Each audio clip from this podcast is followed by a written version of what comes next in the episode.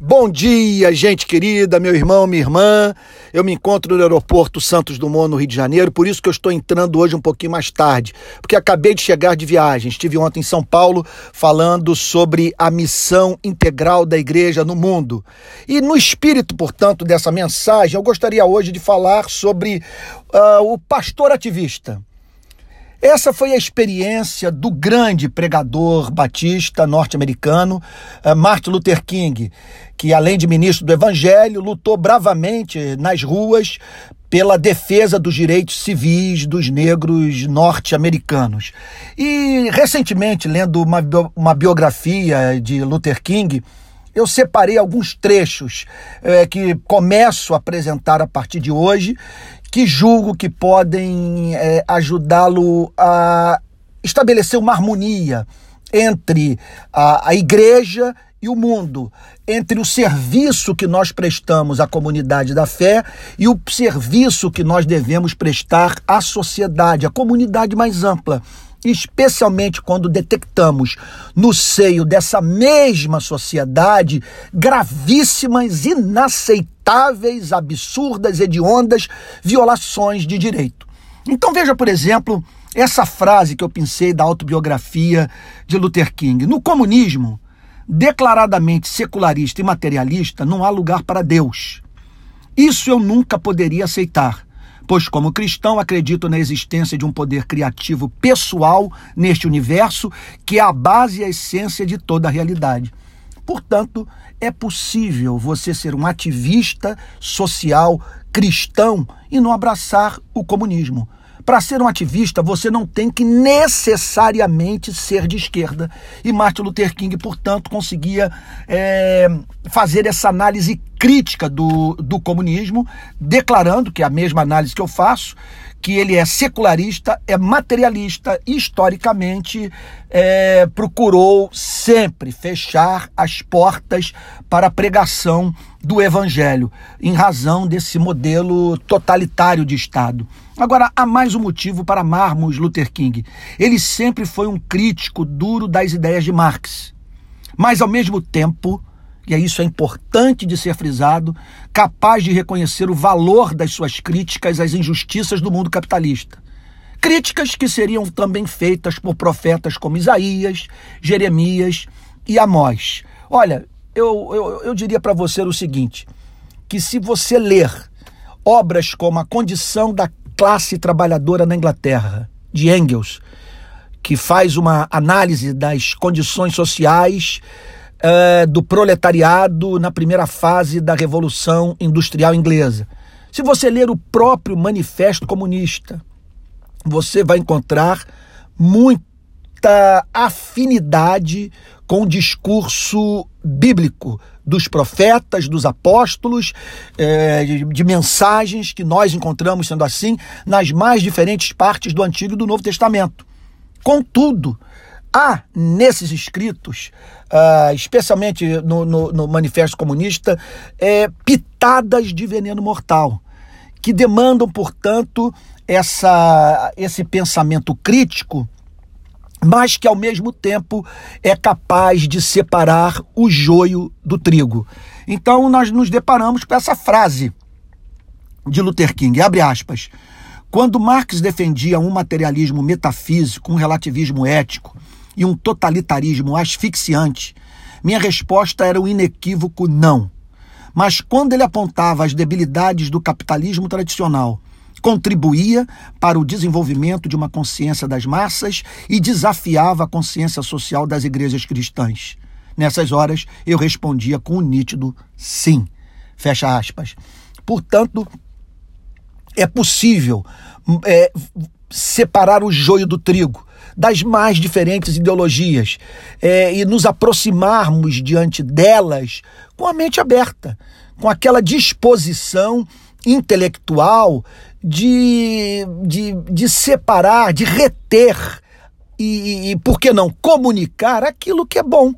Então, como é que você pode pegar é, algo como o marxismo e em totum jogar no lixo? Como também não vejo como um cristão pode abraçar em totum é, é, é, o pensamento político econômico de Marx, sabe? E como também a sua filosofia, em especial sua filosofia de história, que me parecem incompatíveis com a fé cristã. Olha, eu gostaria de falar mais sobre esse assunto é, num ambiente mais maduro entre nós cristãos, porque você fazer menção desses autores que as pessoas é, ficam indignadas e a interlocução é cortada e você não consegue ter uma conversa madura com ninguém. Ora, sendo nós leitores de um livro no qual as palavras do diabo estão registradas sabe? e apresentadas como declarações que representam a pura expressão da verdade. Os demônios foram os primeiros a chamar uh, Jesus Cristo de filho de Deus, do Deus Altíssimo. Eu não estou chamando Karl Marx de demônio. O que eu estou querendo dizer é que nós cristãos não temos medo de manter contato com a verdade, seja qual for a sua origem, e ainda que o seu autor é, seja declarado inimigo da fé cristã. Portanto, nós acreditamos, conforme é, costuma se dizer, que toda verdade é verdade de Deus e nós estamos abertos para acolhê-la e proclamá-la, seja qual for a sua origem. Martin Luther King, ao assumir o pastorado da Igreja Batista da Avenida Dexter, fez a seguinte declaração. Olha que coisa bonita, abre aspas. Apresento-me a vocês unicamente com a afirmação de ser um servo de Cristo e com o sentimento de depender de sua graça para minha liderança. Isso é fantástico. Martin Luther King, portanto, mantinha um compromisso com a igreja. Não vejo movimento no seu ministério de transformar a igreja em ONG, e a igreja deve continuar ministrando os sacramentos, pregando a palavra de Deus, discipulando, mas também é, não vejo motivo para essa igreja não ter visão para o lado de fora, para além das quatro paredes, conforme se costuma dizer. O cristianismo real jamais foi ou será o ópio do povo. Observa-se também em Luther King a militância sem ódio. Olha essa declaração. Abre aspas. O negro que passa por situações amargas e angustiantes em função de algum branco perverso é tentado a enxergar todos os brancos como malignos, caso não consiga ver além das suas circunstâncias. Mas no momento em que enxerga além de suas circunstâncias e vê a situação como um todo, descobre que alguns dos mais implacáveis e veementes defensores da igualdade, da igualdade racial são pessoas brancas consagradas. Fecha aspas. Eu acho encantador a presença desse, dessa espécie de discurso que une em vez de dividir. Nós não percebemos em Martin Luther King uma militância baseada no ódio. A luta pelos direitos civis dos negros nos Estados Unidos começou entre pastores, é importante ser frisado, com forte engajamento dos membros de suas igrejas. Martin Luther King deixa isso claro na sua autobiografia. Após o episódio da detenção de Rosa Parks em 1955, manifestantes se reuniram na igreja do próprio Martin Luther King as manifestações, as passeatas, o, a pressão política, tudo isso era organizado no interior de templos evangélicos. Diz Martin Luther King. Foi o sermão da montanha, mais que a doutrina da resistência passiva, que inspirou inicialmente os negros de Montgomery a uma ação social grandiosa. Foi Jesus de Nazaré que estimulou os negros a protestarem com a arma criativa do amor. Isso é lindo. Igrejas que, ao lerem o Sermão da Montanha, é, experimentam perturbação cristã e, tomadas, portanto, por compaixão, vão às ruas lutar pelos direitos humanos e defendendo assim a causa da justiça e do direito. Eu acho isso tudo muito comovente. Diz Martin Luther King: a não colaboração com o mal é um dever moral equivalente à colaboração com o bem. Não tenho a mínima dúvida. Essa apatia, essa indiferença de pessoas que chamamos de gente boa é algo absolutamente repulsivo. O sujeito, portanto, é frequentador de igreja, ele é dizimista, ele ora, ele, ele é contra pornografia na internet, o uso de bebida alcoólica, de, de drogas e tal, mas permanece em estado de absoluta indiferença quanto, quanto a gravíssimas iniquidades perpetradas pelo Estado, que é bancado com dinheiro dos impostos pagos por membros de igrejas cristãs. Então nós somos sócios dessa coisa. Quando nos deparamos com um sistema prisional, por exemplo, como o brasileiro, com 750 mil detentos vivendo em regime de campo de concentração, o nosso silêncio é, é, é, é representa a prática indireta do mal. A condescendência com o modelo que causa repulsa aos céus e que deve ser, portanto, objeto dos nossos mais veementes protestos. Então eu fico a pensar. Responda essa pergunta comigo.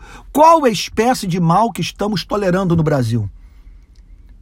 O que dizer sobre o sertão, o que dizer sobre as favelas? O que dizer sobre as escolas públicas, os hospitais públicos? O que dizer sobre as condições de moradia do povo brasileiro? O que dizer sobre saneamento básico? Aqui está Martin Luther King ressaltando essa verdade. A não colaboração com o mal é um dever moral equivalente à colaboração com o bem. E nós colaboramos com o mal quando permitimos que aqueles que o praticam, e muitas vezes em nome do Estado, assim o façam sem enfrentar resistência dos que se consideram bons, que viram a glória de Deus, que são habitação do Espírito, cujos nomes estão escritos no livro da vida. Vale a pena também é, destacar duas outras e finais declarações que eu separei para hoje da autobiografia de Martin Luther King. Ele diz assim: Durante esta crise, os membros da minha igreja sempre estiveram por perto para me oferecer seu estímulo e apoio ativo. Martin Luther King foi para as ruas, mas teve o suporte dos membros da sua igreja, que o mantinham financeiramente, que participavam das manifestações, oravam por ele e celebravam a ausência do seu pastor nos trabalhos de meio de semana, quando o via naqueles mesmos dias que poderiam ser investidos é, para dentro da igreja, lutando pelas causas do reino dos céus nas ruas, no parlamento, lidando com a imprensa, concedendo entrevistas, exercendo, portanto, resistência pacífica ao mal. Por isso, Martin Luther King também foi levado a declarar a seguinte coisa: Meu contato com os paroquianos praticamente havia cessado. É possível isso acontecer na vida de um ministro. Tive de me transformar num pregador apenas dominical.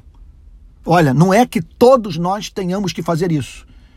O que a igreja precisa é, ao identificar esse chamado na vida do seu pastor, o honrar e celebrar a sua disposição de enfrentar o mal no poder do Espírito Santo em nome de Jesus.